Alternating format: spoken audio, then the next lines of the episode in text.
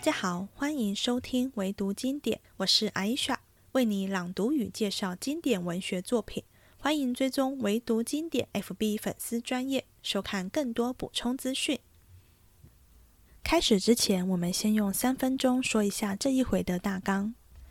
这一回从贾静的生日开始，是在中秋之后，农历九月，菊花盛开的秋季。贾静是宁国府第三代继承人，也是宁府现存的子孙中辈分最高的，与宝玉的爸爸贾政、黛玉的妈妈贾敏同辈。这贾静一心只想修炼成仙，早就搬出宁国府，住到道观去了。虽然贾静不住在家里，也告诉儿子贾珍不想回家过生日，但毕竟还活着，贾珍夫妻还是要办个风光的寿宴，以表孝意，邀请族人亲友同来庆祝。那天，男女宾客们分别由贾珍、尤氏夫妻招待。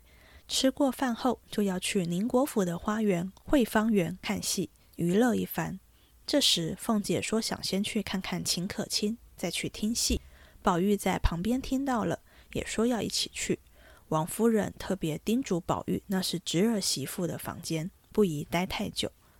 到了可卿房中，凤姐很快就把贾蓉跟宝玉打发走，自己跟秦可卿二人说了许多私房话。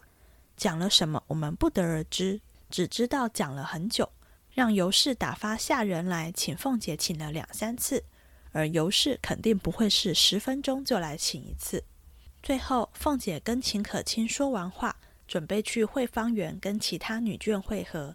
走在路上，不想竟遇到另一位男宾客贾瑞，他就是第九回上场的贾家私塾老师贾代儒的孙子。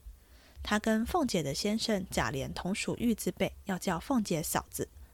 在那回，我们看到贾瑞在学堂里的样子，就知道他不是什么好东西。果不其然，见了凤姐问过好后。第二句就说凤姐连他也认不得，第三句说两人相遇是有缘，毕竟都是一家人，凤姐也不想戳破无端生事，只假意敷衍一番，把他打发走。没想到贾瑞竟以为轻易就把到凤姐了，有事没事就去荣国府请凤姐的安，想进一步发展，这是后话。秦可卿大约是中秋之后开始生病的，过了三个月到冬至前后，情况显然不乐观。以致贾母、王夫人、凤姐天天派人去探望她。贾母还特别要凤姐亲自去一趟，并常将可卿爱吃的东西送去给她吃。腊月初二，凤姐看完可卿后，便跟尤氏，也就是可卿的婆婆说，要将后事先预备好，也有冲喜的意思。当凤姐到家回禀贾母时，只说了句“暂且无妨，精神还好”，听起来没有大碍。但贾母听完凤姐的话，就不说话了，只叫凤姐回去休息。第十一回庆寿辰，宁府排家宴，见熙凤、贾瑞起迎新。话说是日贾静的寿辰，贾珍先将上等可吃的东西、稀奇的果品，装了十六大捧盒，着贾蓉带领家下人送与贾静去。向贾蓉说道：“你留神看太爷喜欢不喜欢，你就行了礼起来，说父亲遵太爷的话，不敢前来，在家里率领何家都朝上行了礼了。”贾蓉听罢，即率领家人去了。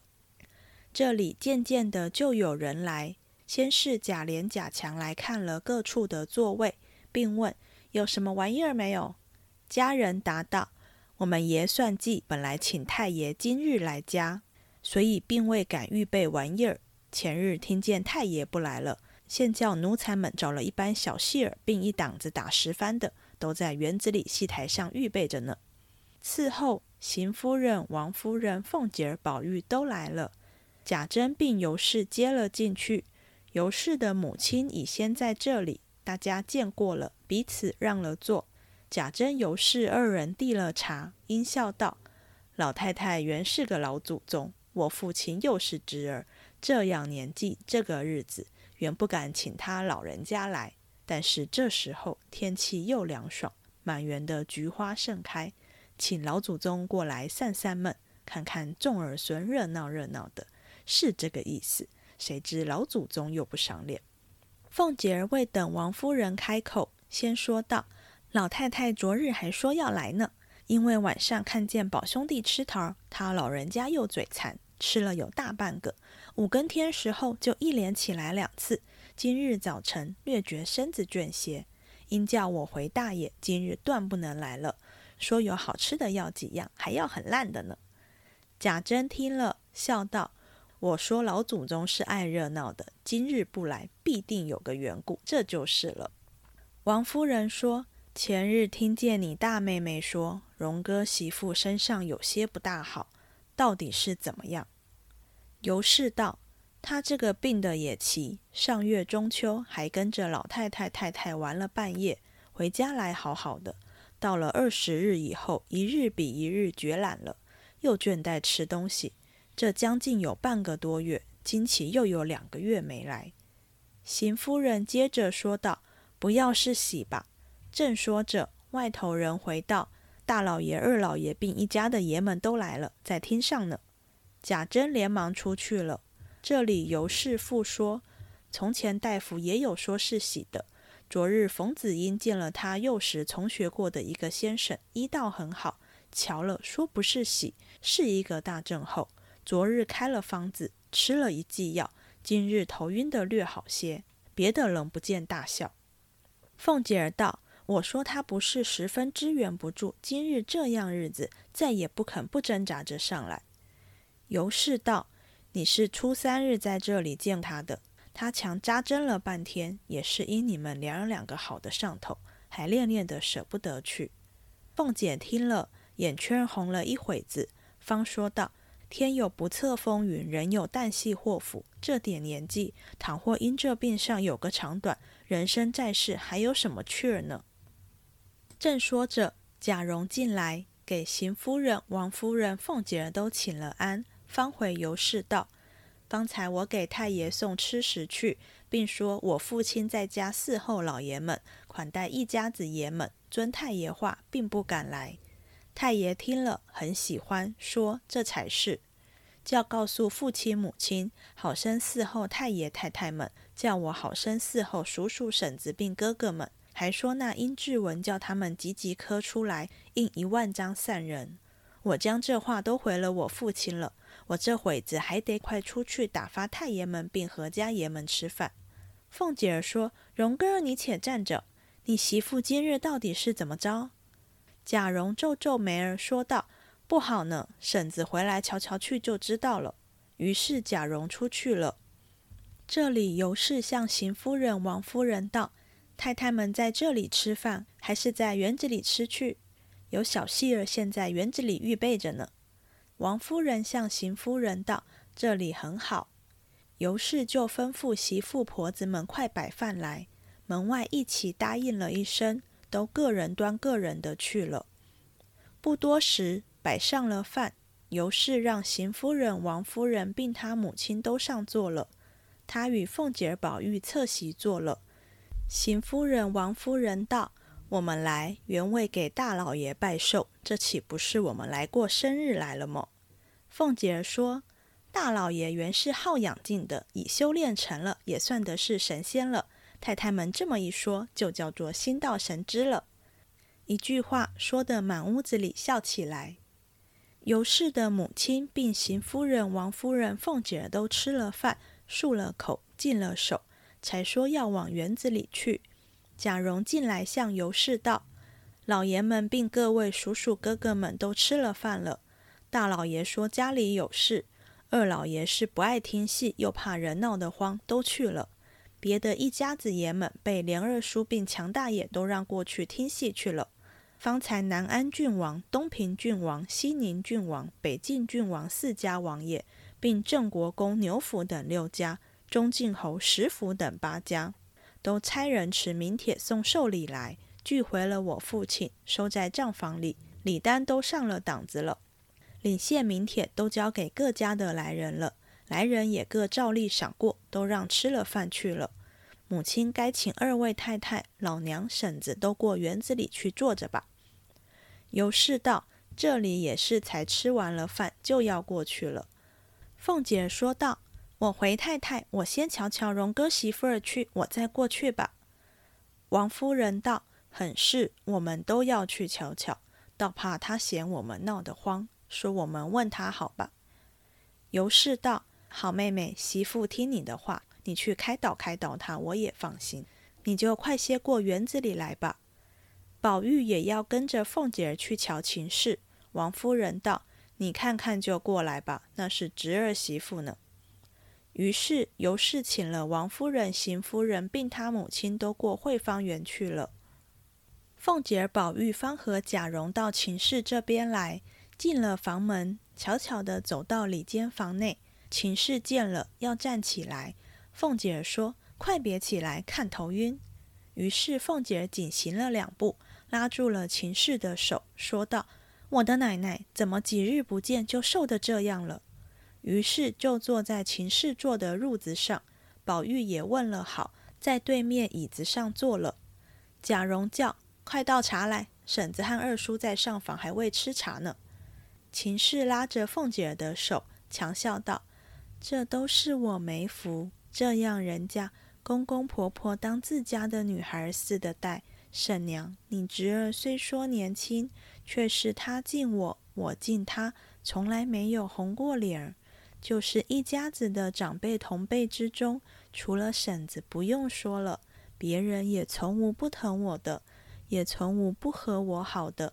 如今得了这个病，把我那要强心一分也没有。公婆面前未得孝顺一天，婶娘这样疼我，我就有十分孝顺的心，如今也不能够了。我自想着未必熬得过年去。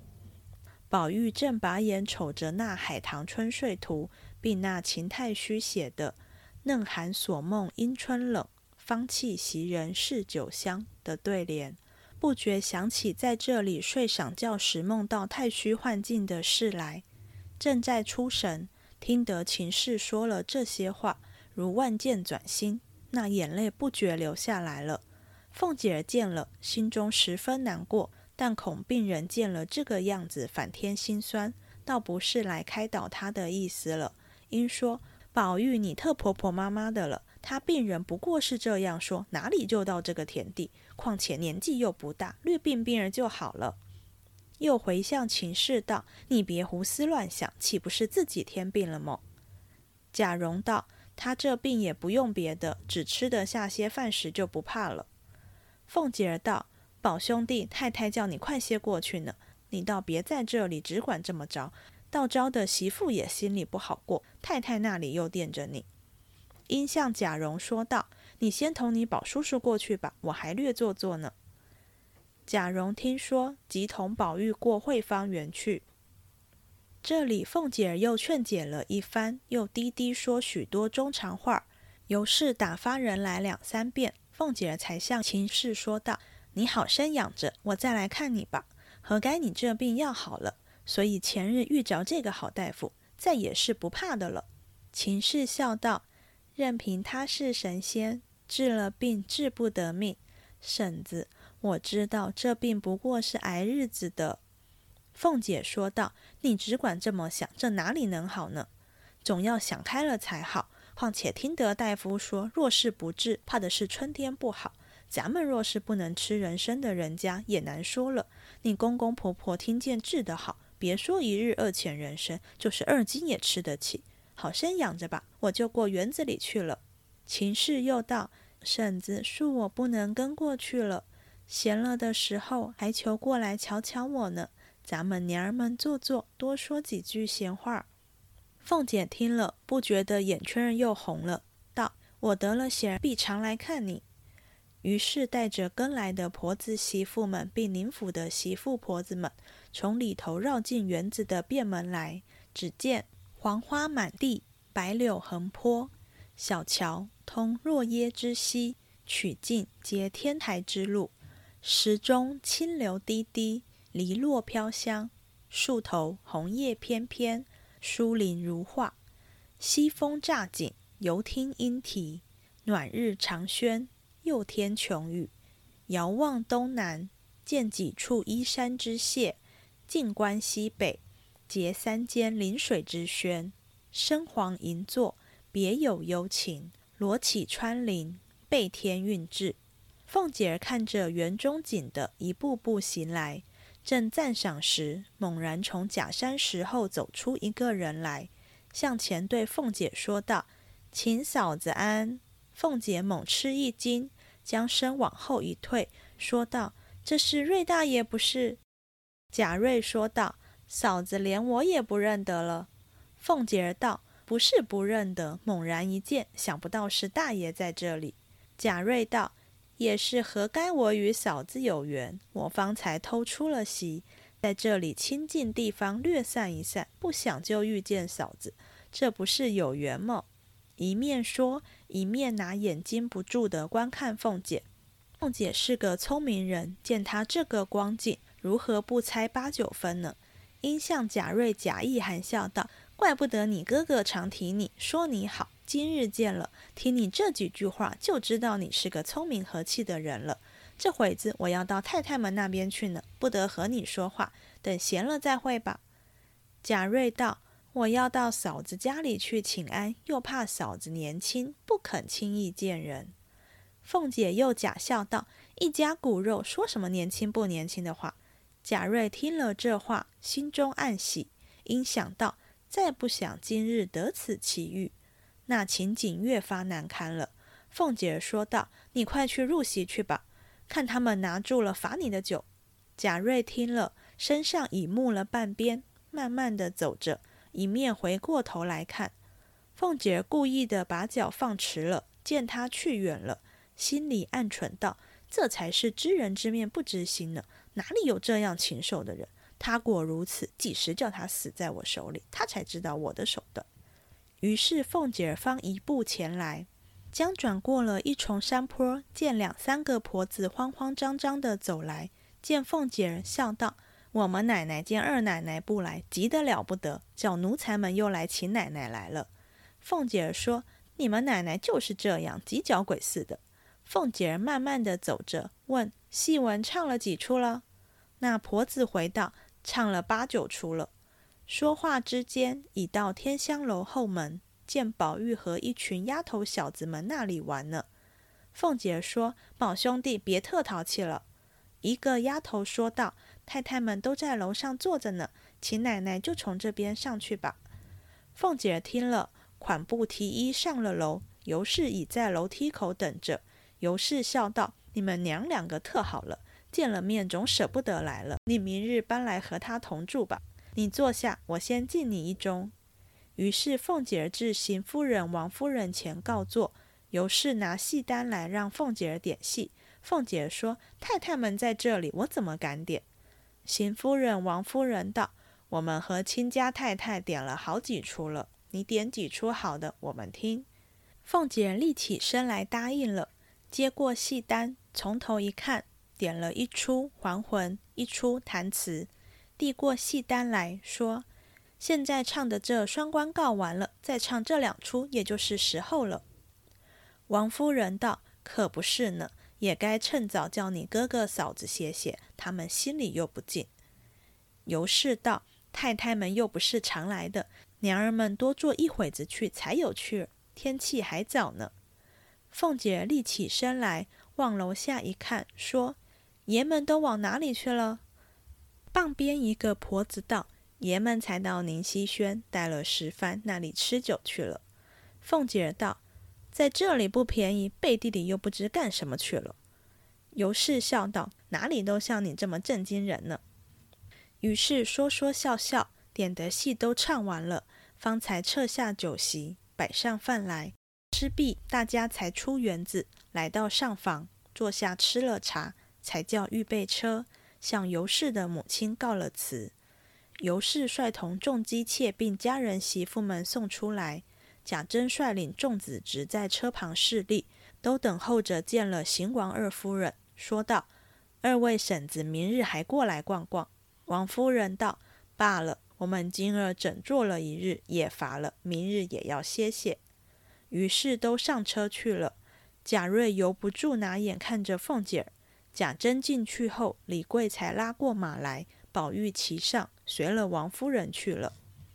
这里贾珍同一家子弟兄子侄吃过饭，方大家散了。次日，仍是众族人等闹了一日，不必细说。此后，凤姐不时亲自来看秦氏，秦氏也有几日好些，也有几日歹些。贾珍、尤氏、贾蓉甚是交心。且说贾瑞到荣府来了几次，偏都直凤姐往宁府去了。这年正是十一月三十日冬至，到交节的那几日，贾母、王夫人、凤姐日日差人去看秦氏，回来的人都说这几日没见天病，也没见大好。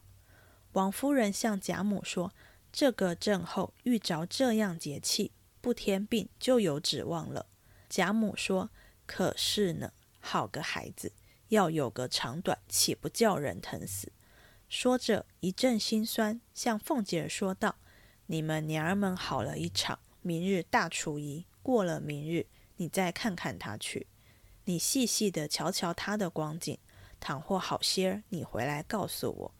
那孩子素日爱吃什么，你也常叫人送些给他。”凤姐儿一一答应了。到初二日吃了早饭。来到宁府里，看见秦氏光景，虽未添什么病，但那脸上身上的肉都瘦干了。于是和秦氏坐了半日，说了些闲话，又将这病无妨的话开导了一番。秦氏道：“好不好？春天就知道了。如今现过了冬至，又没怎么样，或者好得了，也未可知。婶子回老太太太太放心吧。”昨日老太太赏的那枣泥馅的山药糕，我吃了两块，倒像刻画的冻似的。凤姐儿道：“明日再给你送来，我到你婆婆那里瞧瞧，就要赶着回去回老太太话去。”秦氏道：“婶子替我请老太太太太的安吧。”凤姐答应着就出来了，到了尤氏上房坐下。尤氏道：“你冷眼瞧瞧媳妇是怎么样？”凤姐低了半日头，说道：“这个就没法了，你也该将一应的后事给他料理料理，冲一冲也好。”尤氏道：“我也暗暗的叫人预备了，就是那件东西不得好木头，且慢慢的办着呢。”于是凤姐喝了茶，说了一会子话，说道：“我要快些回去，回老太太的话去呢。”尤氏道：“你可慢慢的说，别吓着老人家。”凤姐道：“我知道。”于是凤姐儿起身回到家中，见了贾母，说：“荣哥媳妇请老太太安，给老太太磕头，说她好些了，求老祖宗放心吧。她再略好些，还给老太太磕头请安来呢。”贾母道：“你瞧她是怎么样？”凤姐儿说：“暂且无妨，精神还好呢。”贾母听了，沉吟了半日，因向凤姐说。你换换衣裳，歇歇去吧。凤姐答应着，出来见过了王夫人。到了家中，平儿将烘的家常衣服给凤姐换上了。凤姐坐下，因问家中有什么事没有。平儿方端了茶来，递过去，说道：“没有什么事，就是那三百两银子的利钱，旺儿嫂子送进来，我收了。还有瑞大爷使人来打听奶奶在家没有。”他要来请安说话，凤姐听了，哼了一声，说道：“这畜生何该作死？看他来了怎么样？”平儿回道：“这瑞大爷是为什么只管来？”凤姐儿遂将九月里在宁府园子里遇见他的光景，他说的话都告诉了平儿。平儿说道：“癞蛤蟆想吃天鹅肉，没人伦的混账东西，起这样念头，叫他不得好死。”凤姐儿道：“等他来了，我自有道理。不知贾瑞来时作何光景？且听下回分解。最后，我们来聊一聊生日。这一回贾静的生日是《红楼梦》第一场寿宴，之后还有二十二回宝钗的十五岁生日，四十三回凤姐生日，六十二、六十三回宝玉生日，以及七十一回贾母生日等等。贾静是个存在感有点弱的人，大家如果不记得他是谁，可以搭配唯独经典 FB 粉丝专业的人物关系图回想一下。贾敬是宁国公的孙子，去世后由儿子贾代化袭了官。贾代化原生了两个儿子贾夫与贾敬，但长子贾夫八九岁时就过世了。贾敬虽是次子，但实际上与长子无异，袭了父亲的官。后来一心修道炼丹，把官让给唯一的儿子贾珍袭了，族长也让他当了。因此，这场寿宴不只是贾敬个人的寿宴，而是贾府长房宁国公长孙的寿宴。除了邀请荣国府与族人来热闹，帖子还要发给家族的故交以及政治官场上往来的官宦之家。这些受邀的故交官家未必会来，但礼一定要到。我们看到贾蓉跟母亲有事报告时这么说的。南安郡王、东平郡王、西宁郡王、北晋郡王四家王爷，以及郑国公牛府等六家，中晋侯石府等八家，都送了礼来。也就是这十八家来头比较大的，都是礼到人不到，肯定还有许多来头较小的也受邀送了礼，只是贾蓉没提罢了。其中的中晋侯石府，就是贾母的娘家，真正来吃寿宴的。还是以贾氏族人及亲近的姻亲为主，例如尤氏的母亲尤老娘也来了。这个生日怎么庆祝的呢？曹雪芹没有写太多细节，我们只知一连庆祝了两天。第一天请了戏班来，跟打十番的来。戏班是当时大家族很普遍的娱乐，贾家庆祝生日都要请戏班来热闹一下。打十番就是乐器演奏。荣国府的男女眷主要只来第一天，第二天则是其他族人们继续玩乐。全书第一场生日是比较有政治意义的，与之后宝钗、凤姐的生日是女眷们自己热闹庆生完全不同，也与宝玉生日是自家姐妹与房中丫鬟私自庆生也不同。另一场更具政治性、排场规格更高的，就是第七十一回贾母的生日。虽是女人，但却是荣宁二府中辈分最高的人，又是元妃的亲祖母，自然不一般。有意思的是，在第十六回，其实还写了宝玉的爸爸贾政的生日。贾政与贾敬同辈，既不是长房，也不是长子，但却是荣宁二府中唯一实际在朝为官的人，与其他兄弟是习惯的不同。但寿宴规格，只怕也跟贾敬差不多。如果曹雪芹又写一遍，就不免重复，了无新意了。因此，曹雪芹很有技巧，压根没让贾敬过完生日。庆祝到一半，突然因宫中太监来宣旨而中断了，这是后话。除了快乐庆生，这一回同时发生另一件令人难过的事，就是秦可卿从中秋后病到冬至，三个多月一直好不了。第十回张太医来看病时。曾说过了春分就渴望痊愈了，可卿到底好了没？病了多久？我们在后面两回会再讨论这个问题。